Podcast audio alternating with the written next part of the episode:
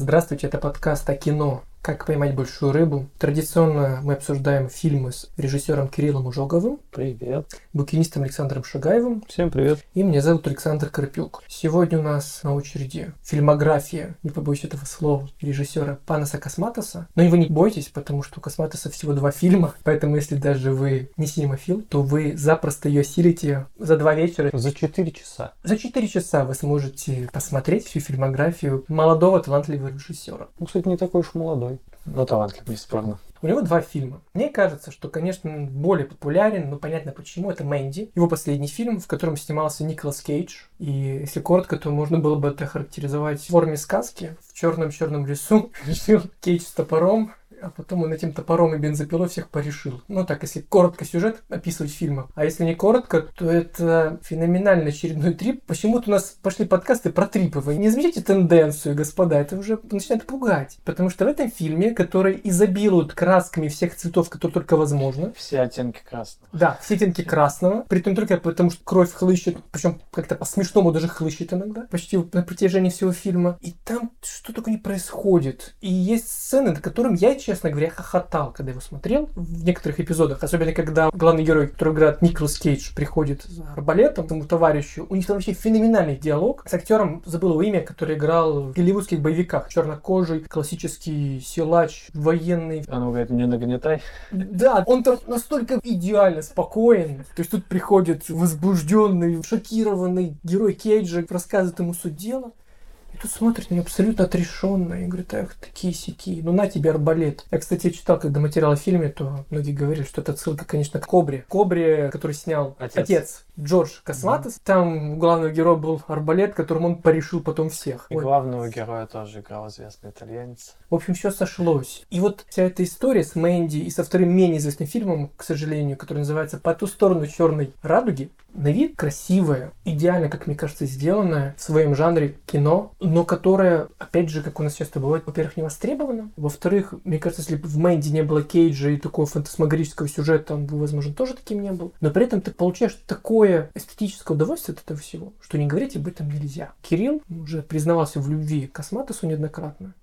Почему для тебя он важен и почему он тебе нравится? Косматос мне нравится, потому что я разделяю его любовь к определенному жанру фильмов. Это хорроры, причем хорроры в exploitation стиле. Если совсем кратко и совсем просто, это такое кино для взрослых, которое снималось либо для показа в грайндхаусах, это такие специальные кинотеатры, где показывали не голливудские новинки, а черти что. Фильмы категории Б. Да, у нас это называют чаще фильмы категории Б. Либо это фильмы, которые сразу снимали небольшими студиями и молодыми режиссерами для того, чтобы потом их выпустить на VHS. Этот формат как раз 80-е годы на Западе стал прорывным. Люди сами стали владельцами кинобиблиотек, смогли покупать, смотреть сколько угодно. И главное, что угодно. Вот эти вот изменения, они позволили жанру различных exploitation ов, то есть фильмов, эксплуатирующих вещи, которые нельзя было видеть в обычном кинотеатре. Либо какая-то совершенно запредельная жестокость, либо секс, насилие. Эпоха VHS стала просто золотым веком exploitation а хоррора. Косматос на этом кино рос. В перерывах между боевиками засматривался фильмами от американской резни до существа в коробке и так далее, и так далее. И то, чем он занимается, отчасти это можно назвать модным словом ревайвал, неким новым прочтением, возрождением, воссозданием классических VHS-хорроров, но он делает это настолько с любовью и знанием материала, процесса, что только одно это уже заслуживает уважения, а второе, он еще, помимо того, что любит, знает и умеет, он еще и автор со своим уникальным визуальным стилем, что немаловажно, и еще он автор, не побоюсь этого слова, с некой своей философией, с некоторыми взглядами, мировоззрением, которые он тоже, оставаясь формально в рамках такого кроваво-красного хоррора, транслирует.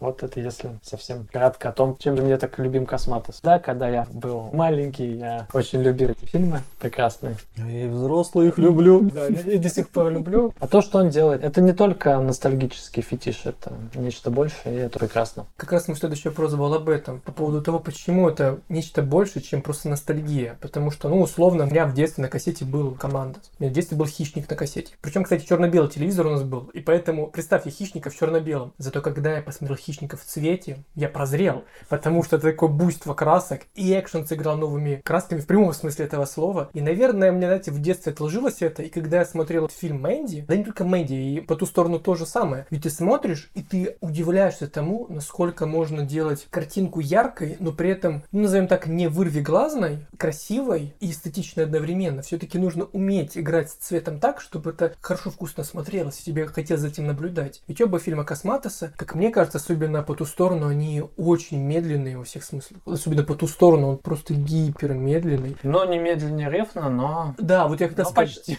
Да.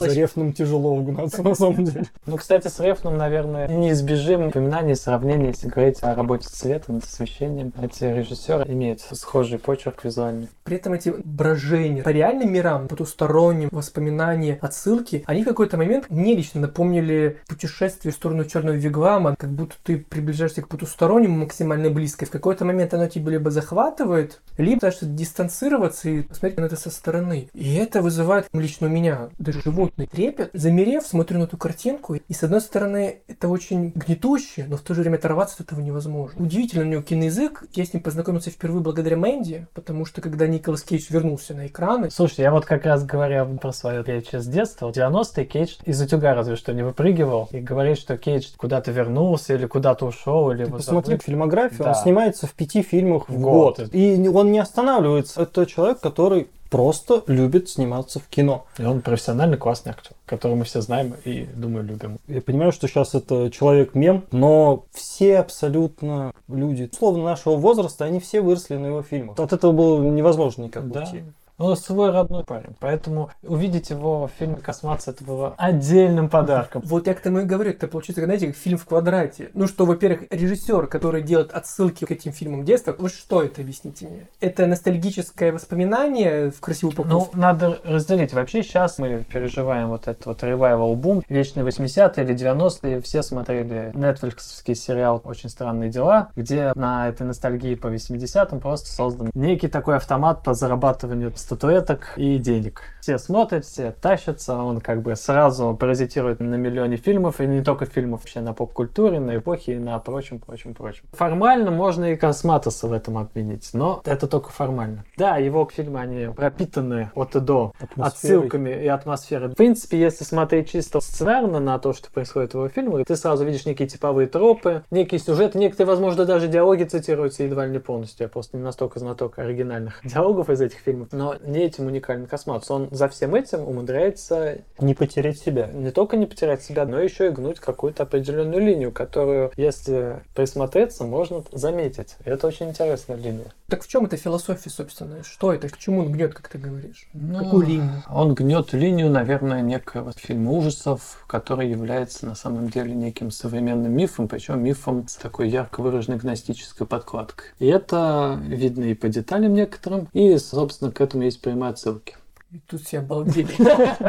Да нет, Я не знаю, насколько Косматос на самом деле увлекает какими-то древними учениями, но видно по тому, что происходит в фильме Косматоса, что он знаком не только с элементами гностических учений, уже кем-то визуализированными так прошлого, но он еще и понимает некоторые базовые установки. Ну да, потому что в обоих его фильмах есть зло, которое воплощается благодаря, собственно, взаимодействию с Да. потусторонним. Ну, во-первых, там есть некий злой демиург во всех фильмах, который, собственно, и сотворяет вокруг себя некий мир, которым он повелевает и который, в общем-то, мучает и страдает. Если в «Черной радуге» это институт, где умирающий демиург Арборио создал целую эволюцию некоторых людей в поисках сверхчеловека или какого-то нового существа, нового иона, то в Мэнди это секта Кипи Новой Заре, которые открыли неведомый и очень мрачный сорт ЛСД, который тоже создал вокруг них некое сообщество, новый мир. И так или иначе, главные герои, они все вынуждены бросить этому демиургу вызов и его превзойти. То есть вырваться из мира платоновских теней в мир внешний. В принципе, в фильме «За черной радугой» это происходит практически буквально, когда главная героиня Вырывается. да,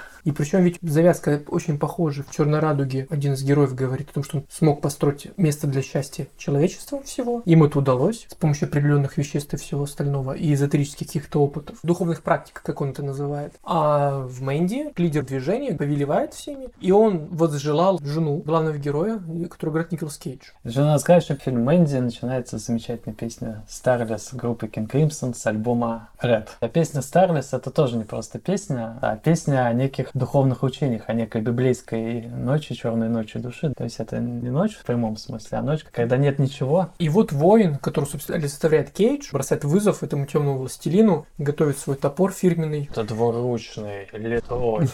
Просто мечта. Вот в детстве я о таком, конечно, мечтал, но когда ты видишь это на экране, то думаешь, мальчики, откуда ты сбежал? Как ты его поднял, во-первых? Вот, да.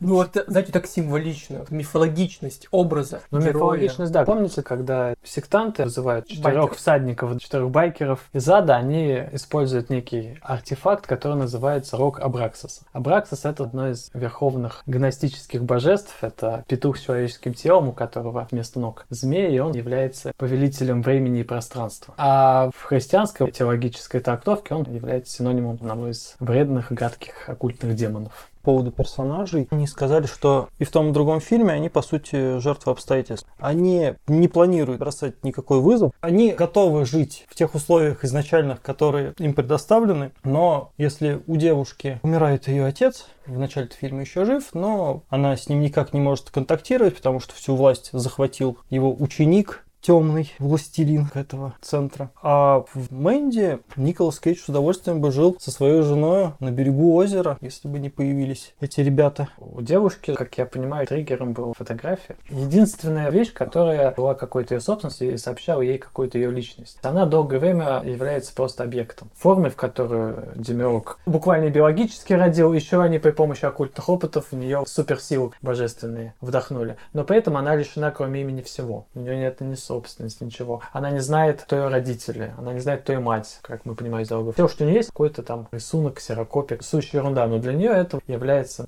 чуть ли не системообразующей вещью. Она, не глядя, использует свои суперспособности, убивая человека, чтобы вернуть эту вещь. В принципе, с попытки борьбы за нее, как борьбы за свою личность, у нее начинается путь к побегу. А для Реда, собственно, его пробуждением для новой потусторонней жизни становится опыт потери всего.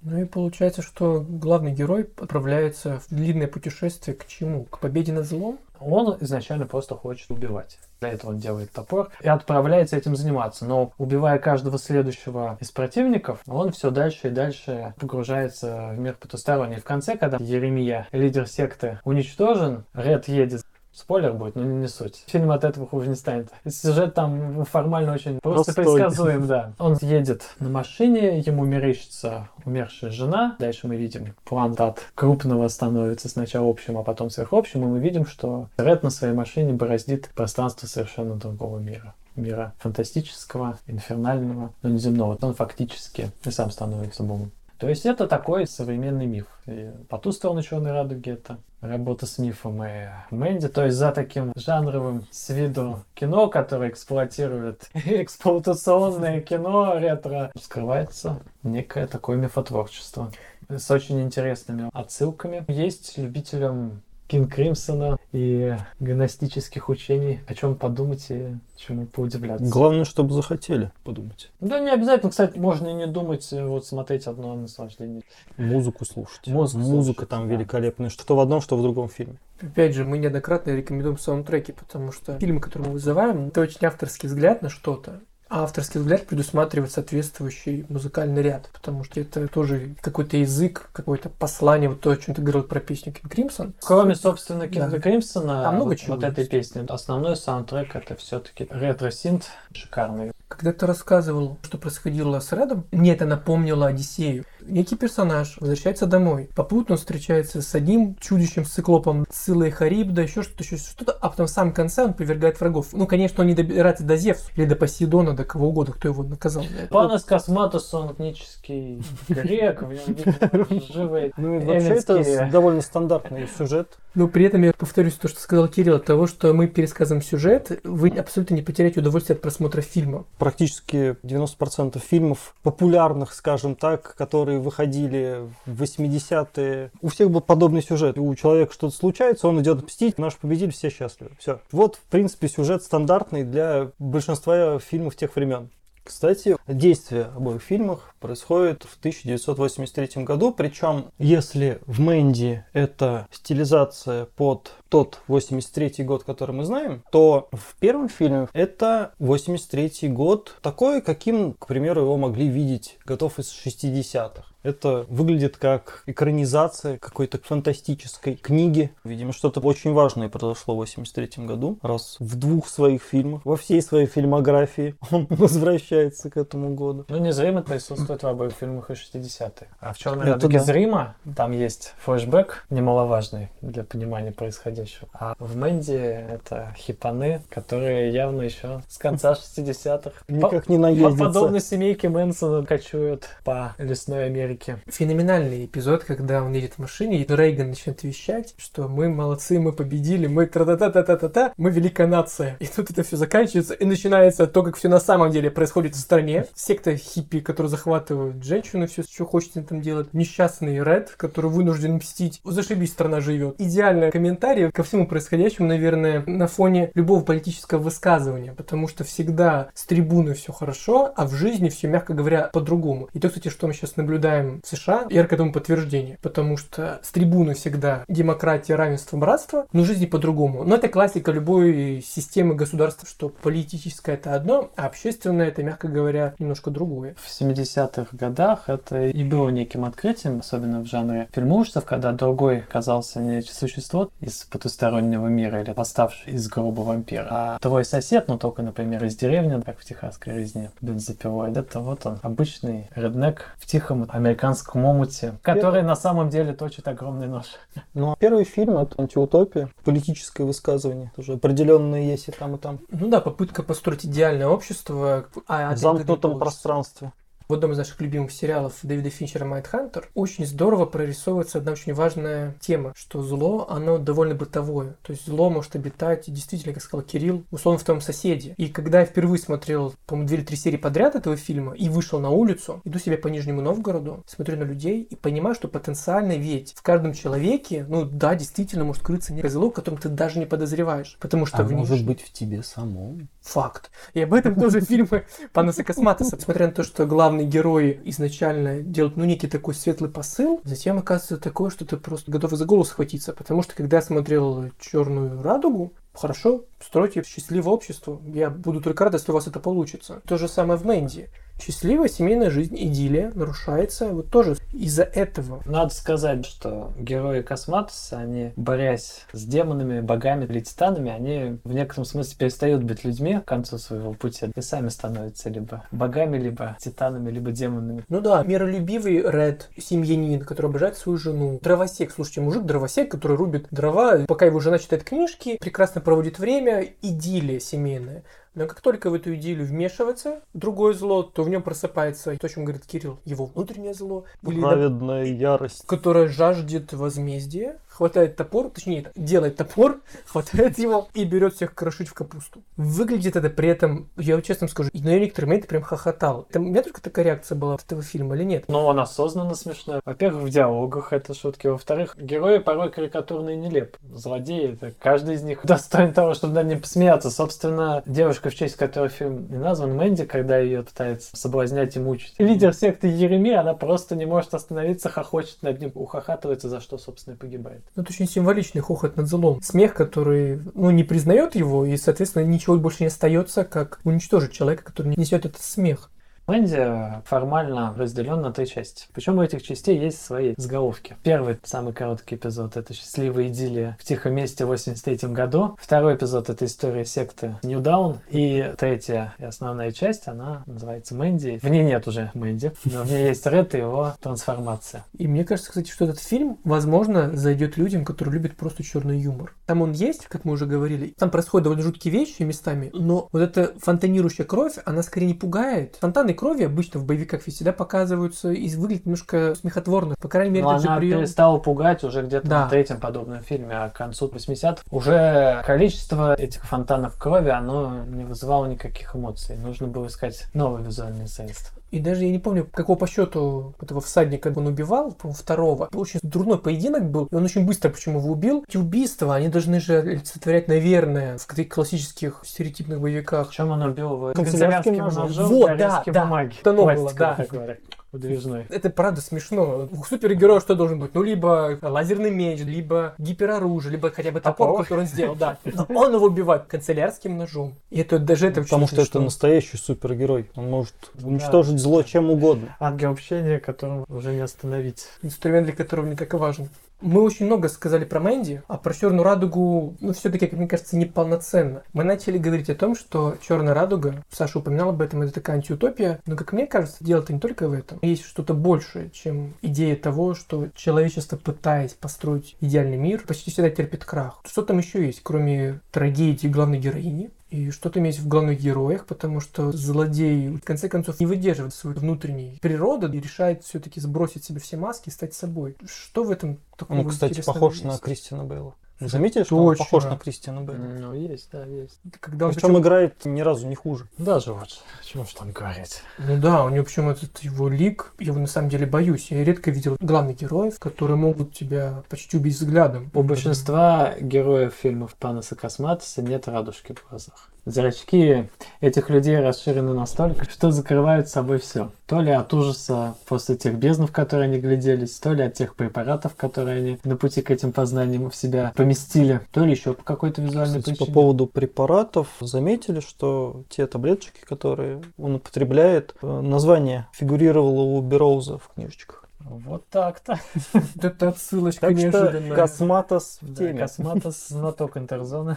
Но они же при этом, по-моему, одинакового цвета. И он причем их ест одна за одной, и ты смотришь на это и думаешь, так, и что дальше будет? И на последнем начинает улыбаться, да, так блаженно. Слушай, а ведь после этого он в итоге решает начать творить зло и снимать себе личину. Через какое-то время. Ну, вообще, я сейчас подумал, что Елена это такой идеальный современный герой. Она, во-первых, женщина, которая загнана, Которую притесняют. загнана демиургическим патриархатом в клетку, лишена всего, кроме собственного имени. Во-вторых, она, как современный человек, находится под круглосуточным надзором большого брата. Новые боги — это новые медиа, которые следят, и мы их кормим. И вот она в этом антиутопичном своем институте является и жертвой, и объектом. Причем она, в общем-то, единственная из всех людей, которые находятся и как испытуемые в этом институте, и их создатели, она единственный человек, который еще что-то светлое в себе имеет. Ну и Она- плюс она же главный объект исследования. как и, видимо, человек, несущий не только какой-то супер талант, но еще несущий в себе какую-то любовь. Когда она вырывается на свободу, она просто ложится на травку и наслаждается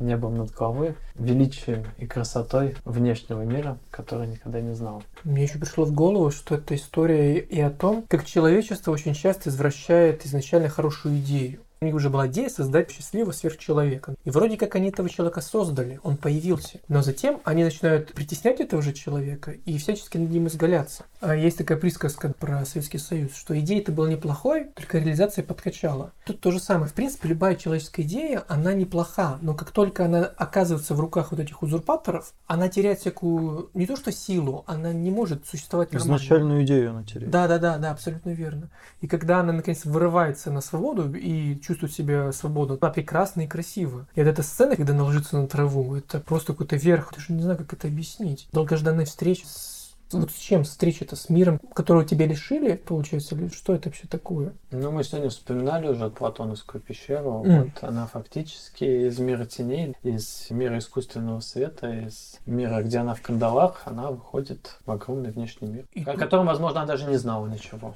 Слушайте, и тут же вспомнил другой фильм другого грека, Йоргаса Лантимуса, его «Клык», в котором Ну, воспитывались кстати, я дети. тоже Антимуса вспоминал. Дети, которые искусственно воспитывались в этой среде, затем они же тоже объявляют бунт в системе и вырываются таки на волю для того, чтобы наконец увидеть этот мир. И этим фильм-то и заканчивается. искаженный, да, вот этим патриархальным террором. И это очень интересно. Получается, что оба это фильмы, я только сейчас об этом подумал, они напрямую как раз об этом. О проблеме личности, живущей в искусственно созданной какой-то социальной среде. Хороший фильм, он видишь, сколько интерпретаций может рождать. Ну да, от эзотерических опытов, скажем так, Мы начали, да. проблемы. Мы начали говорить об одном и тут же нашли еще кучу тем, которые можно обсудить. Ну а еще на фильмы Космат, Приятно смотреть. да, они завораживают. Я уже говорю, что он знает толк в том кино, которое Перес создает. За черной радугой это фильм, снятый на цифру, но когда смотришь, ты видишь вот эту крупную зернистость экрана, вот эти вот цвета. Я представляю, сколько он морочился А на это- постпродакшене с цветовыми фильтрами. Фильм, судя по всему, достаточно дешевый. Какой из них? Черная радуга в первую очередь, да я не думаю, что Мэнди, кстати, высокобюджетный фильм, я не смотрел. правда, Черный Тарадуга, скажу. он явно снят в паре помещений буквально. Да. Я честно скажу, я не смотрел, какой там бюджет, не изучал, но Ну, это такая талант и умение... карпентерская история. Да, талант и умение создателя делают это настолько эффектным и крутым, а если смотреть на детали, ну, что там, несколько людей в обоих фильмах, актеров, мало, массовки нигде нет, декорации одни и те же зачастую, просто мастерское знание искусства кино, искусства монтажа, то, как правильно поставить свет, как использовать музыку, вот это все вместе кстати, рождает магию. Музыка. Кто любит Карпентера, тому сплошное удовольствие будет. Кто любит Карпентера, он, в общем-то, получит от обоих фильмов множество оргазмов, не только от музыки. Словно в детство вернулся. Карпентер же сам музыку пишет. правильно? Да, Причем вот именно сам. такое, да. один в один. Все как надо. Знаете, я когда-то думал о том, как мы вообще смотрим кино сейчас, и меня немножко расстраивают два фактора. Первый фактор это то, что у нас абсолютно нет новизны взгляда. То есть очень часто люди идут в кинотеатр, примерно зная, на что они идут. Есть такая между зрителем и кинопроизводителем определенные негласные конвенции. Что в золотой век Голливуда даже было правило, ты получаешь то, за что ты платишь. Люди шли, чтобы получить в каждый киновек это разные вещи, но по сути определенный набор, набор Штампов. эмоций и каких-то триггеров, которые должны на экране произойти, вот, чтобы гештальт киновечера сложился. Просто понимаешь, что люди в основном смотрят кино, чтобы расслабиться. Ну, чаще да.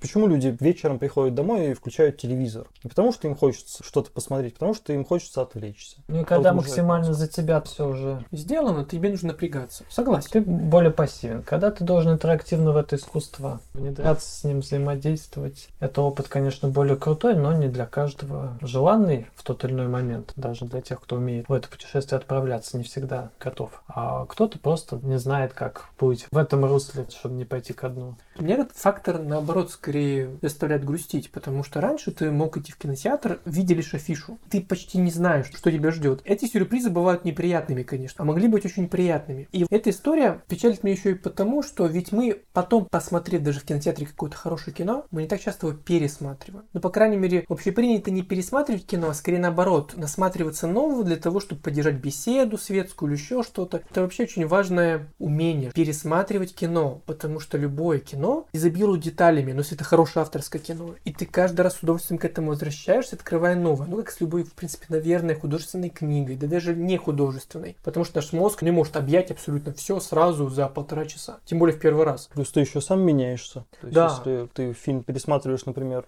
Года раз условно в 10 лет, то каждый раз ты его будешь воспринимать по-разному. Ну, такая же история была с «Красотой по-американски». Я посмотрел ее в школе, когда она вышла. И кто может подросток увидеть «Красоте по-американски»? Он увидит эту красивую блондинку и больше ничего не запомнит. И лепестки. Ну ладно. Ну, условно. Как-то подростков унижаешь. Ну, я шучу. Это было стереотипное такое восприятие.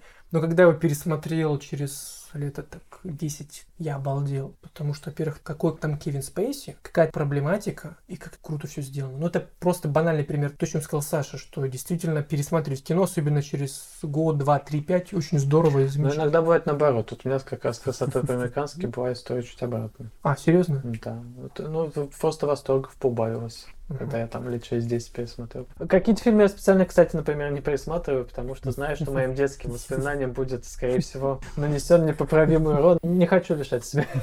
Детство. Но эта практика пересматривания все равно крутая, как мне кажется. Для того, чтобы рассмотреть, получше изучить. Ведь кино, оно не статично, оно постоянно движется в своей картинке. Если обычную картину, предмет искусства мы можем, кстати, разглядывать довольно долго, то с фильмом так не получится. Но можно, конечно, постоянно ставить паузу, но так это не работает. И поэтому пересматривать пересматривать хорошо и здорово. И тем более рад, что мы сегодня вспомнили фильмы, к которым нужно возвращаться. Мэнди я точно пересмотрю еще. По ту сторону черной радуги я не знаю, потому что все-таки для меня в какой-то момент, признаюсь, это было очень медленное такое повествование. Мне наоборот было. На- наоборот тебе, Да. да? Вот Я видите, насколько был разное. Абсолютно в восторге от того, что вот Так, он и- как и- раз таки медленный. Я Сашу поддержу. И голос. Вот Я получал эстетический восторг Ну, от всего. Космат снимает очень атмосферное кино. И если ты в этой атмосфере свой, то тебе хочется Побольше, остаться как можно побольше. дольше, да.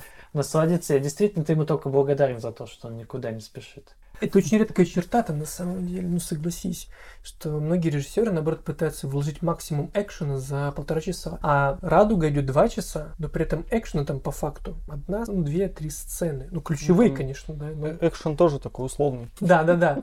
Мне, кстати, очень нравится сцена. Она, кстати, в том или ином смысле есть в обоих фильмах. Видимо, это тоже какой-то символический ключ, когда главный герой едет в одиночестве. Но если в Черной радуге это Барри, который принял форму демоническую, пытается догнать Елену и убить ее, и он едет на машине, он поворачивается на соседнее пустое сиденье, сидя за рулем, и нарушает правила четвертой стены, он смотрит крупным планом на зрителя. А потом оказывается, что на месте зрителя сидит тот, кем Барри был раньше, когда еще носил человеческую личину, и говорит дьявольскому Барри, да ты, говорит, брат красавчик, по-моему, просто гениально. Там каждый план, каждая сцена сделана с такой любовью и тщанием, что просто наслаждаешься, даже если Даже если бы там не было сюжета, да, была бы картинка и музыка. Сюжет, разговор, звук. Уже только одно это было бы прекрасно. Вот на этом и стоит завершить.